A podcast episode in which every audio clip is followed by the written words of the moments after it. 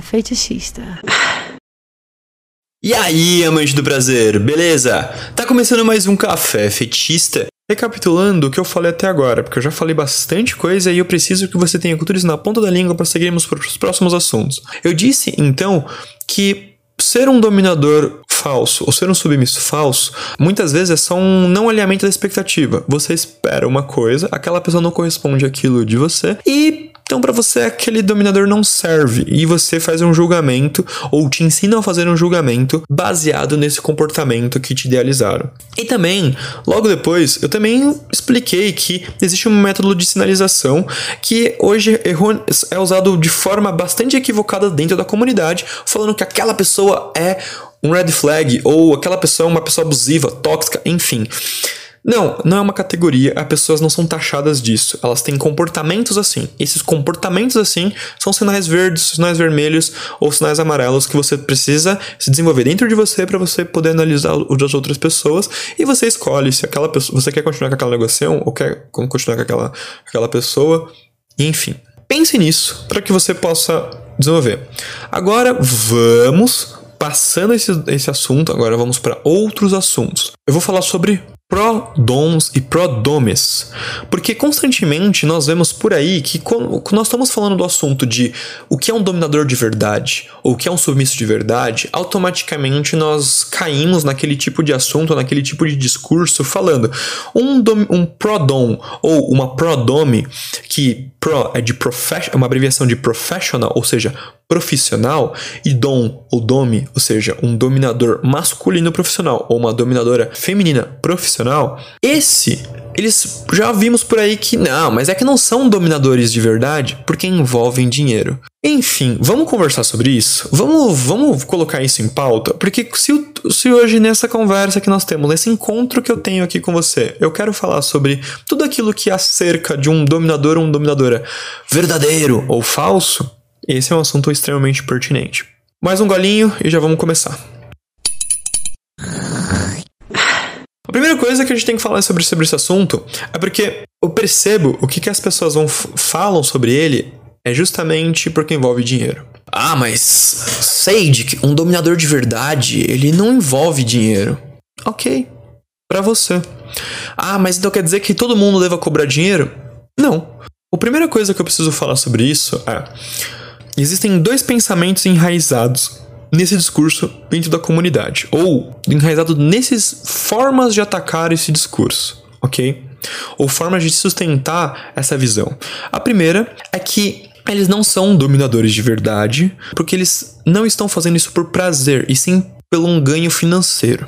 Essa ideia, ela é muito difícil de sustentar, porque você não tem como eu ou você sabermos o que passa ou não passa dentro da sexualidade daquela pessoa que é um dominador profissional ou daquela pessoa que se, se decide posicionar como um dominador profissional. Não tem como você atestar que aquela pessoa, aquilo não compõe a sexualidade dela. É muito difícil eu, um terceiro, uma pessoa que está de fora, dizer se aquela pessoa ela tá chegando ao orgasmo, se aquilo compõe a mesma sexualidade dela, que foi o que eu apresentei no começo desse nosso encontro de hoje.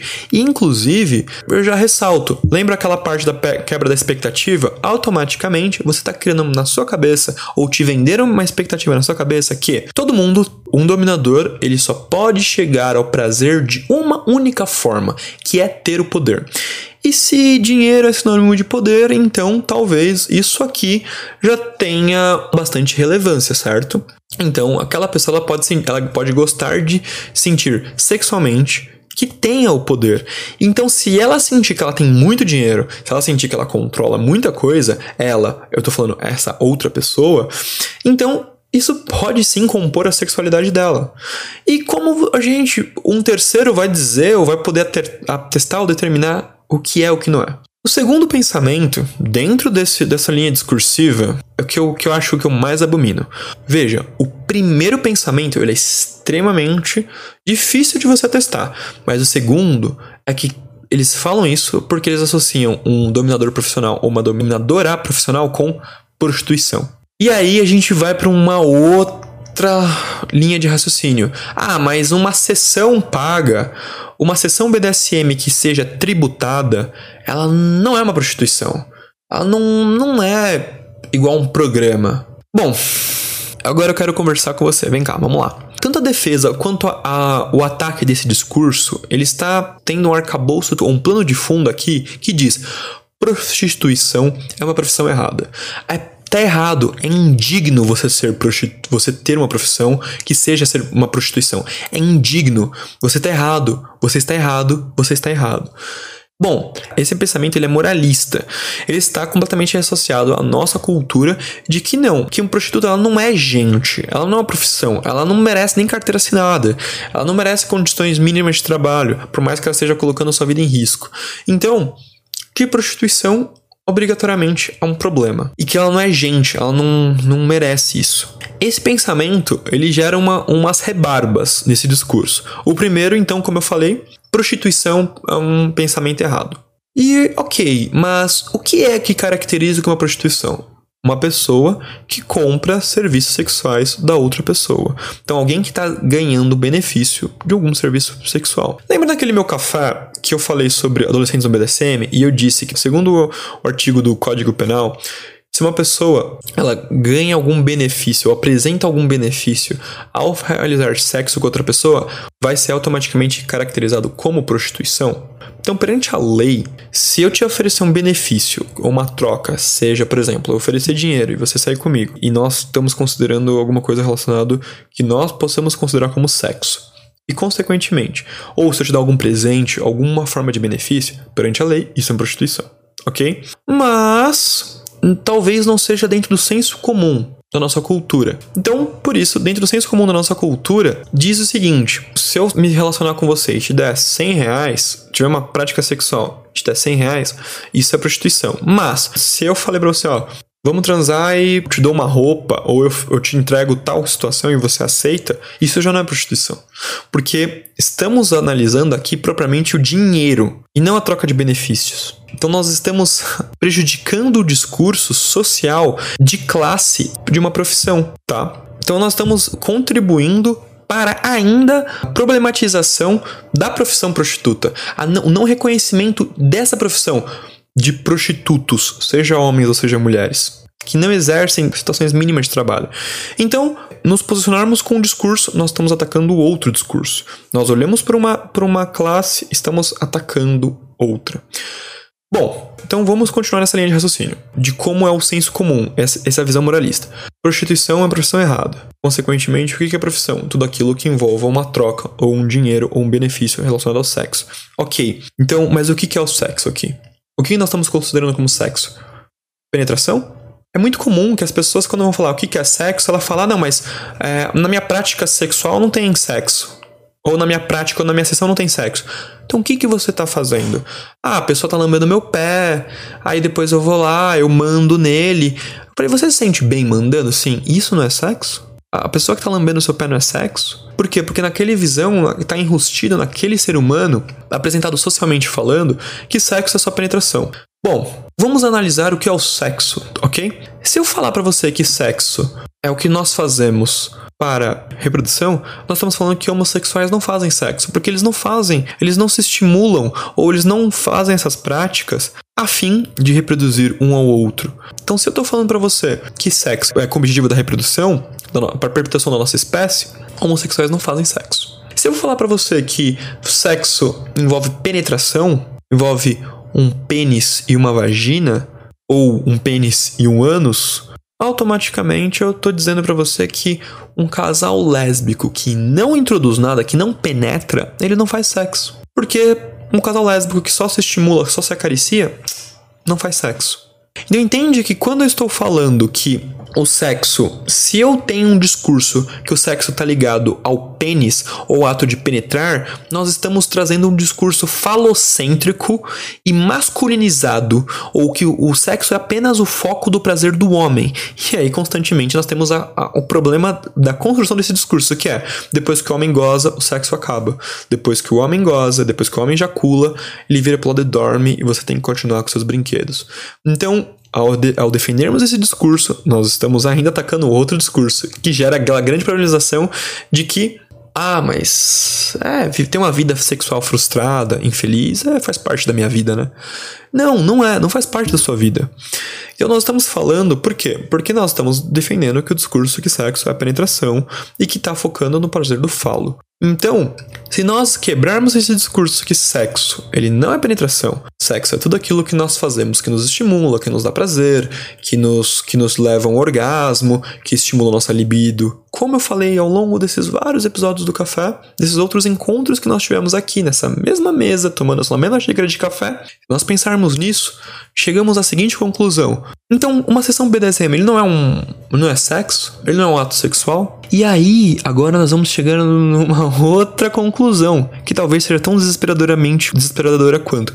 Então, quando nós falamos a sessão BDSM não envolve sexo, nós estamos nos distanciando da visão do que é sexo, nós estamos prejudicando a compreensão das nossas próprias práticas e quando falamos aquela pessoa que faz uma sessão tributada, ou seja, recebe um dinheiro, seja um benefício material para a sessão, isso não é uma prostituição? Ao falarmos que essas coisas elas não são prostituição, ela não é um ato de prostituição, automaticamente nós estamos atacando um terceiro discurso, que nós estamos falando que BDSM não é sexo, eh, sexo é unicamente penetração, a sessão BDSM não é sexo, as sessões que são tributadas, elas não é prostituição porque nós queremos se distanciar. Um dominador profissional ou uma dominadora profissional, ele não pode ser visto como puta ou como puto. Por quê? Porque prostituição é errado. É uma profissão errada. A gente volta para aquele discurso. Como é que eu vou querer voz se eu tô numa profissão que não tem voz? Então nós queremos nos afastar de ser vistos como prostituto, como prostituta. Nós não queremos ser vistos desse jeito. Então, automaticamente, nessa luta de reconhecimento e distanciamento, nós estamos jogando mais profundo do poço aquela outra classe, aquela outra profissão. Veja, então, que esse, essas tentativas de discussão dentro da comunidade de ah, não, mas isso é ou isso não é, ah, não, mas a, a sessão paga.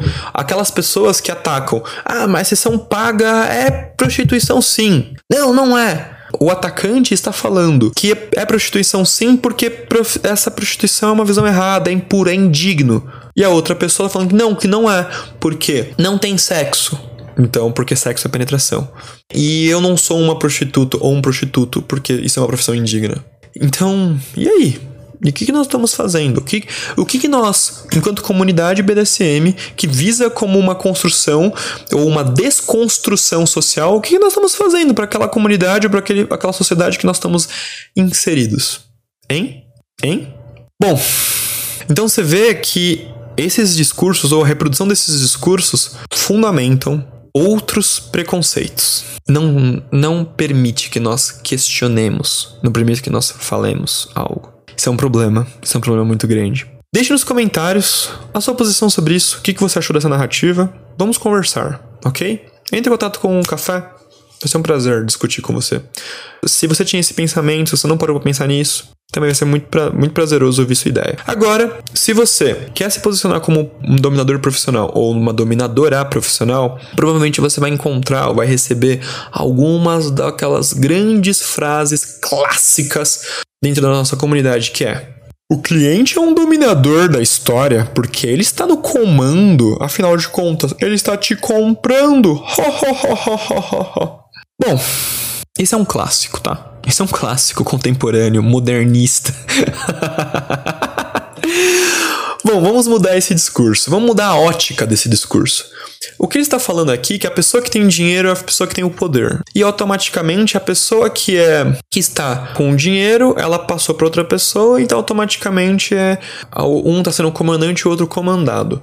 Bom, vamos novamente desconstruir aquela, aquela visão de ativo e passivo, dominante e dominado, ok? Beleza, tá, tá bem desconstruído, espero eu que sim. Um contra-argumento extremamente fácil que você tem para esse tipo de frase é: já parou para pensar que eu gosto tanto de dominar eu me sinto tão bem no comando que eu não quero mais trabalhar com outra coisa a não ser isso. Eu quero viver disso. Eu quero sentir que eu tenho poder o tempo todo. Então, para que eu consiga viver isso o tempo todo, eu preciso que as pessoas paguem. Então, eu abro momentos do meu dia para que as pessoas se ofereçam para que eu possa dominá-las, que eu possa ter o meu próprio prazer. Inclusive, para isso, eu vou pagar minhas contas, eu vou viver apenas disso para ter o máximo e a plenitude do meu prazer. Veja que se você falou isso, você mudou a ótica do discurso. A pessoa não tá ela comprando você. Muito pelo contrário. É você que permitiu que ela tivesse o seu tempo. Você precisa ter pessoas para você usar como ferramenta do seu próprio prazer. E aí elas estão exercendo isso. Segundo argumento, outro clássico moderno que você provavelmente vai ouvir, sendo você dominador ou dominadora que se profissionaliza. Mas o cliente é quem determina tudo o que você fará. É ele que tem o poder, então. Bom, isso é muito risível. É, geralmente o que é mais aconselhável responder esse tipo de coisa é falar assim: não, o cliente não está determinando o que eu farei. Nós fizemos um acordo e eu sei exatamente o que ele quer e o que ele não quer que eu faça. Então, quando a sessão vai começar, eu farei tudo aquilo que está dentro do meu querer e que esteja dentro do acordo de, do não querer dele. Ou seja, o não querer fará parte dos nossos limites. E eu farei tudo aquilo que eu quero, respeitando o limite que ele estipulou. Agora, se eu farei exatamente aquilo que ele pediu, vai depender do meu querer. Pode ser que no final da sessão eu falo: gostou? Volta semana que vem, que daí eu vou começar a pensar em fazer aquilo lá que você me pediu. Pronto, quem é que tem o poder aqui? Então veja que esses assuntos, esses argumentos é sempre uma forma de tentar atacar, de tentar falar, tentar desmoralizar. E se você mudar a ótica das mesmas frases, se você mudar a ótica do discurso, automaticamente você já tem o contra-argumento expressivo. Porque afinal, tudo é baseado em acordo. Mas aí eu vou para o último ponto desse mesmo discurso. É errado cobrar? Bom, Veja que interessante. A que ponto chegamos? A gente precisa hoje explicar para as pessoas o porquê nós cobramos as coisas. Geralmente, quando nós vamos nos profissionalizar em algo, nós fazemos formação, ou seja, nós estudamos, lemos livros, fazemos até cursos de primeiros socorros, enfim, compramos objetos, produtos, alugamos uma sala, fazemos tudo isso para que nós possamos construir aquele universo, aquele cenário da melhor forma possível, pelo meu prazer e pelo prazer do outro. E tudo isso foi investimento. É errado você querer um retorno em cima do seu próprio investimento? Eu entendo que nem é todo mundo que cobra, mas não está errado. O pensamento de cobrar ou não cobrar não tem que partir da moral, e sim da sua realidade, do que você pensa, do que você pode ou não pode, ou quer ou não quer fazer. O ponto em questão aqui, o ponto principal é: vamos pensar numa outra ótica. Eu preciso reformar um móvel. Eu posso eu mesmo fazer estudar no YouTube, conversar com algumas pessoas, aprender a fazer e simplesmente fazer, ou contratar um profissional para isso, ou seja, alguém que se profissionalizou, alguém que se aventurou nisso, alguém que se aprofundou nesse assunto. Então, eu posso economizar e eu mesmo aprender a fazer, ou ensinar uma outra pessoa ela a fazer, ou contratar um profissional. Simples assim. Eu preciso pintar uma parede. Eu mesmo posso pintar, ou eu posso contratar um profissional para pintar para mim. Veja que nos dois casos, alguém que estudou e se aprofundou no assunto, aprendeu a fazer, e outro, e outro caso, não. Então tá tudo bem. Tem pessoas que vão cobrar, tem pessoas que não vão cobrar, tem pessoas que vão querer fazer, tem pessoas que não vão querer fazer, tem pessoas que vão se aventurar, tem pessoas que não vão se aventurar. Tá tudo certo. Não existe um certo e errado. Existe aqui um, um pensamento horrível que é gerado também pelo capitalismo, que é o trabalho digno e o trabalho não digno. Consequentemente, o que é não digno, você não pode cobrar por isso. E essa é uma forma também da matriz de controle dentro do capitalismo de algumas profissões não receberem auxílio, para que daí não tenham tantos adeptos. Mas nós temos profissões como cunhos sacerdotais, nós temos profissões como ah, isso aqui é qualquer coisa que envolva uma certa sacralidade, isso não pode ser cobrado. Enfim, essas são construções. Vou me distanciar da construção religiosa disso, mas são construções sociais dentro do capitalismo que dizem. Então, se eu tiver poucas pessoas exercendo isso, se eu não cobrar, vou, iremos ter uma matriz de poucas pessoas querendo trabalhar ou se aprofundar nisso, ou querendo viver disso, ou querendo se aventurar. E aí, isso fica extremamente escasso. Então, ainda nós temos muitos outros exemplos e construções de profissões que são extremamente segmentadas para não ter realmente difusão. E essa ideia de, do, não, do não cobrar, essa ideia de não estimular o consumo de conteúdo, o consumo de cursos ou, o investimento na comunidade é uma forma indireta ainda de elitismo. Porque automaticamente segrega. Poucas pessoas vão de fato fazer aquilo porque não tem acesso. É isso. É importante também falar aqui, ainda nesse tópico sobre os dominadores profissionais ou as dominadoras profissionais, é que eles têm uma grande responsabilidade. Eles são a porta de entrada para muita gente no BDSM. Nós não podemos acreditar que todo mundo tem a possibilidade ou a facilidade de viver sua, sua sexualidade do jeito que ela quiser, tá? O que eu quero dizer com isso? Existem muitas pessoas que se descobrem homossexual, só que eles não querem perder a vida deles por uma moral, por um pro problema, por uma construção social que falaram ou que ela pessoa está inserida, que se descobrirem, ou se ela se posicionar como um homossexual, ela vai acreditar que isso vai gerar problemas para a vida particular dela, seja no trabalho, seja em algum lugar, seja pela família, enfim, e ela vai viver frustrada. Então, ela vai procurar ter relacionamentos extraconjugais, relacionamentos escondidos com pessoas do mesmo sexo. A mesma coisa vai acontecer quando uma pessoa se descobre como um, um, uma sexualidade kink. Quem se reconhece como um kink, ele vai procurar formas de vivenciar aquilo de uma forma sigilosa, para que não prejudique sua própria vida, a vida fora dessa comunidade. E aí, ela vai procurar pessoas que sejam dominadores profissionais ou dominadoras profissionais, da mesma forma que tem nas outras comunidades, com expressões de outras sexualidades. E aí, a pessoa que se decide profissionalizar ou dar a cara a tapa, ela tem uma responsabilidade muito grande. A pessoa vem com um discurso falando: "Ai, eu sou, eu tenho uma vontade assim assim assado, sabe? Eu me sinto muito julgado". E a pessoa fala: "Nossa, que estranho". Automaticamente você, que é a porta de entrada, que é uma pessoa que teoricamente deveria aceitar e acolher, acabou de julgar, praticou uma coisa chamada kink shaming. O que que é o kink shaming? Kink, que é pervertido, prática, gosto peculiar. Shaming é o bullying, a acusação, a humilhação, o zombar. Então, kink shaming é uma forma que nós chamamos na comunidade de falar que uma pessoa está zombando do prazer da outra.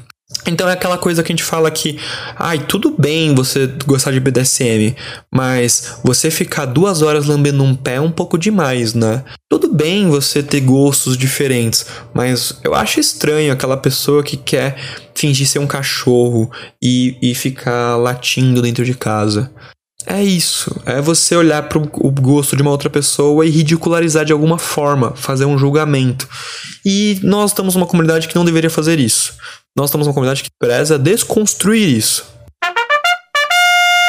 Então, acho o erro aqui.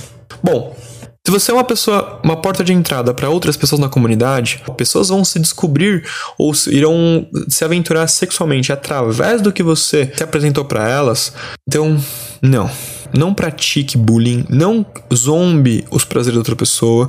Por mais excêntricos que você possa achar, possa considerar, respira, fala, não quero fazer. E tá tudo bem. BDSM é baseado em acordos, ok? E você, que também tá nessa linha de frente, acaba recebendo muitas pessoas dentro do, como novatos na comunidade, importante. Você tem uma responsabilidade também educacional com aquela pessoa. Se você sente, se você reconhece que você não tem essa capacidade educacional, não vejo nenhum problema de você falar para a pessoa: consuma conteúdos. Se você não tiver, não souber explicar, ou não tiver paciência para explicar, não se proponha a fazer isso. Indique conteúdo, porque aquela pessoa que é uma novata, ela não sabe pesquisar esse tipo de conteúdo. Então, você que é uma pessoa que está dentro do meio, recomenda para aquela pessoa, ó, assista o Café Fetista. Ah, eu vou adorar se você fizer isso. Mas fala para a pessoa, consome esse conteúdo, assista esse filme, passe para a pessoa isso. E aí a outra pessoa se aventura, ela conhece, ela explora, que depois que ela entendeu isso, depois que ela se conscientizou, depois que ela se educou, você, como uma porta de entrada, você vai conseguir ajudar ela bastante. Então, não se feche, ok? Ajude, auxilie, vai ser bem importante. Agora chegamos no último tópico: os abusadores. Eu tenho certeza que você esperou esse tópico desde o começo. Você começou esse café, você começou esse programa já pensando, hum, esse é o tópico principal. É esse o que você queria que esse tópico fosse o primeiro. Mas se eu não falasse todos esses outros tópicos até chegar aqui, esse assunto ele não ele perderia um pouco do prestígio dele e da profundidade que ele tem, ok? Veja, se eu não, não te explicasse que muitas vezes nós temos uma expectativa falsa ao se relacionar, depois explicasse que existe os sinais de alerta de comportamento verde, amarelo e vermelho para que nós entendêssemos o que nós estamos fazendo e falando para daí construir relações mais saudáveis e também falar que sim, dominadores e dominadoras profissionais são sim pessoas com sexualidade. Então, como é que a gente vai dizer ou vai determinar se aquela pessoa é ou não é uma praticante, uma dominadora de verdade? Mas aí nós chegamos nos de fato quem usa a comunidade para se aproveitar. O primeiro ponto é o termo abusadores. Bom, abusadores, propriamente dito, eh, são pessoas que têm esse, esse conjunto de comportamentos que nós achamos nocivo, ah, que são as erroneamente usado termo red flag para classificá-los, mas sim, eles reproduzem constantemente posturas abusadoras. E aí não são pessoas saudáveis para se montar relações. Então, afaste-se. Existem várias formas de você identificá-los, como eu mesmo falei algumas ao longo desse café. Mentira é algo abusivo. Então, se aquela pessoa ela mentiu para você, se aquela pessoa ocultou, se aquela pessoa demonstra várias vezes falácias, pensamentos errôneos, enfim, essa pessoa ela tem um, um, um padrão de comportamento que sinais vermelhos são provavelmente ele é um abusador. Aqui dentro do BDSM, infelizmente, não é um mar de rosas. Então muitas pessoas vão entrar dentro do BDSM para se aproveitar. Pessoas que vão querer uma extorquir as outras, uma pessoa que vão querer uma mentir para as outras, construir relacionamentos nada nocivos para extravasar distúrbios ou descontroles na sua vida fora daqui. Então, sim, esses são são, são comportamentos de alerta. E sim, eles existem. E sim, pessoas aqui dentro exercem eles, ok? Você vai identificá-los nessas constâncias, treinando o seu olhar, treinando o que você considera alguma coisa saudável ou não saudável para o seu comportamento, ok? Ah, mas e os casados? Eles são red flags? Como eu falei no tópico anterior. Se o casado, aquela pessoa que ela é casada, seja um homem ou seja uma mulher, e você topa, você concorda e ele te apresentou isso? Não, não é um red flag. Será um red flag se ele mentir. Ah, mas e o se a outra pessoa no casamento? Ah, ela, ela não sabe disso. Bom, isso parece que é um problema só na nossa comunidade, né? Mas não, não é. Então, você que está se relacionando, aqui dentro do BDSM, nós preservamos o diálogo aberto. Nós preservamos os acordos. Você concorda com isso? Assunto encerrado. É você que vai determinar isso. Você pode considerar o fato da pessoa ser um casado e a outra pessoa não consentir com, a, com o adultério dele ou dela, você pode considerar isso um comportamento de luz vermelha e você não quer. Outras pessoas falam, tudo bem, pelo menos ele me avisou. Luz verde. E tá tudo bem. Então é você que vai fazer esse crivo, ok? Bom, ainda nesse termo dos abusadores, existe um termo que ele foi popularmente discutido ou ele se consolidou, veio à tona como Vanilla Dom. Vanilla Dom seria mais ou menos uma tradução literal para a dominadora baunilha. Mas o que é essa dominadora baunilha? Essa automaticamente ela é uma dominadora? Ela já é uma kink, não? Ela já não é mais baunilha. Então por que ela é uma dominadora baunilha? O que, que esse termo quer dizer? Esse termo já estava sendo usado dentro do Twitter e ele foi oficializado no Urban Dictionary no dia 18 de março de 2021. E ele diz basicamente sobre o fenômeno que está acontecendo no Twitter sobre as pessoas que estão, elas só, vêm, só visam o dinheiro. Eles olham para os novatos no BDSM que estão se aventurando nessa comunidade e quer simplesmente se aproveitar dessa onda. São pessoas que não se aprofundaram dentro do, dos aspectos de dominação ou não sabem o que, que é fetiche e o que não é fetiche, como funcionam os jogos, não entendem que tudo tem que funcionar dentro de um acordo. E aí não, de, não determinam safe word, enfim. Apenas querem saber do dinheiro todo o tempo. Bom, aspectos que podem significar uma vanilha dom. Aquela pessoa, sabe, que só quer pensar no OnlyFans, ah, Vai, Capacho, me dá o seu tributo. coloca 30 reais de crédito no celular para daí você começar a conversa. Como eu falei, eu vou apresentar os dois lados dessa história. O primeiro é, essa pessoa, ela pode ser realmente uma Vanilla Dom. Ou seja, uma pessoa que ela é baunilha ainda, ela não entrou no universo BDSM, mas ela está usando do universo BDSM para ganhar, ganhar dinheiro. Essa pessoa, ela não é só uma mulher, ela também é um homem. Podem homens fazer isso. E esse termo se popularizou no Twitter como Vanilla Dom, que seria no caso sobre mulheres. Mas ela, ela é, ele pode ser aplicado tanto para como Vanilla Dom ou Vanilla Domes, ok? Aqui nós estamos falando o seguinte: essa pessoa que só visa o dinheiro e nós vamos chamar dentro do, da comunidade do Twitter como Femdom e cash masters como pessoas que dominam o dinheiro da outra e cash masters e procurando então seus money slave ou pay pigs que são porcos de pagamento ou escravos do, pelo dinheiro ou são carteiras ambulantes essa microcomunidade você não dá para dizer que elas são falsas dentro do BDSM por quê porque nós temos dois argumentos, duas linhas de raciocínio. A primeira, essas pessoas não sabem o que são dominadores. Elas, ou dominadora, elas não sabem o que é uma dominação, elas estão aqui pelo dinheiro. Ok, isso é um argumento válido.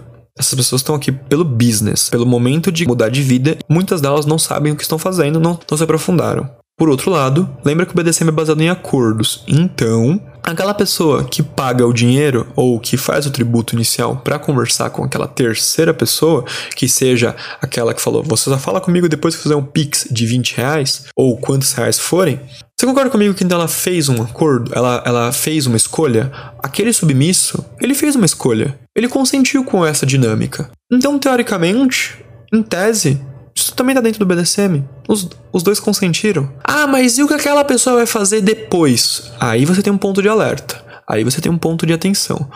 Aquela pessoa que é a dominante da história, seja um Cash Master ou uma Femdom, ela se mostra uma pessoa ética, ela se mostra uma pessoa responsável. Ela tem bandeiras vermelhas ou bandeiras verdes no seu comportamento.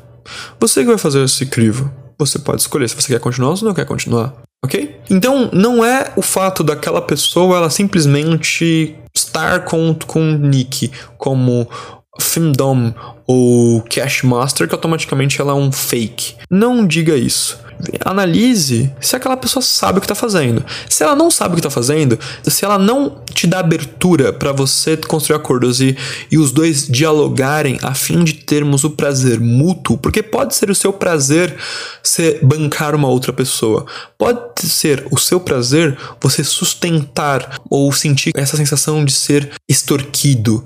Enfim, você pode ter prazer nisso vírgula. Se a outra pessoa não reconhece também os seus limites, aí ela tá sendo uma abusiva. Mas se vocês acordaram e tá dentro dos acordos e vocês têm uma safe word e uns limites, não tem como dizer que isso não é real, não existe. Agora, uma dominadora profissional, você fala: "Qual que vai ser minha safe word?" Porque vai ter dias que eu não posso pagar, mas eu quero continuar sendo seu submisso. Qual que vai ser minha safe word para poder de demonstrar isso? E a pessoa fala: "Que mané safe word?" Automaticamente ela é uma vanilla dom, porque daí significa que ela não sabe o que é BDSM, o que é dominação, o que é essa estrutura de poder dentro dos jogos. Ela apenas está visando o crédito no celular.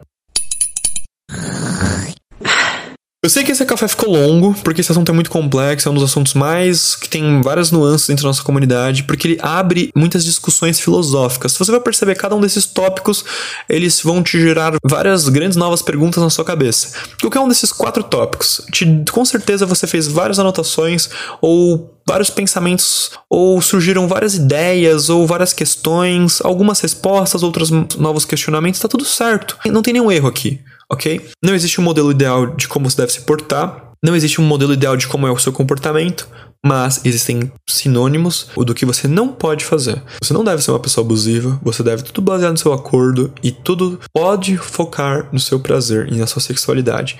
Então, você percebe a macroestrutura que eu estou desenvolvendo com você. Espero que você tenha gostado. Não se esqueça da Fetiche 24/7 para você ajudar, continuar ajudando esse grande projeto, nessa grande iniciativa que nós estamos fazendo e nossa, essas correrias que nós estamos desenvolvendo. Você percebeu que todos os vídeos são legendados no YouTube. Existe um profissional de Libras traduzindo esses termos que eu estou falando. Existe a edição, existe o toda a nossa fonte de pesquisa, o tempo, enfim, tudo isso ainda se tornará livros e investirá na nossa comunidade para que ela exista cada vez mais. Então, faça seu ato político. Ajude-nos, vai ser muito importante, agradeceremos bastante. E caso você queira ter um benefício a curto prazo nesse auxílio, aprendendobdsm.com.br, ajude-nos também. Ali você já terá o caminho das pedras de forma mais rápida, sucinta e todo o dinheiro convertido nessa macroestrutura. Espero que você tenha gostado. Acompanhe-nos pelo Instagram, Café Fetista. Ajude-nos, compartilhe, converse com outras pessoas, deixe seus comentários, dê os feedbacks, será sempre um prazer. Deixa seu like e fui!